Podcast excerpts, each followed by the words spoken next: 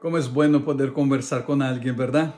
Aquella persona que nosotros podemos confiar y hablar de nuestras alegrías, de nuestras destrezas, de nuestras victorias. Cómo es bueno tener alguien la cual platicamos. Pero ¿qué es conversar?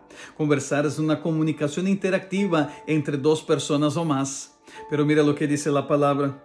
Cuando ores, no parlotees de manera interminable como hacen los gentiles. Piensan que sus oraciones recibirán respuestas solo por repetir las mismas palabras una y otra vez.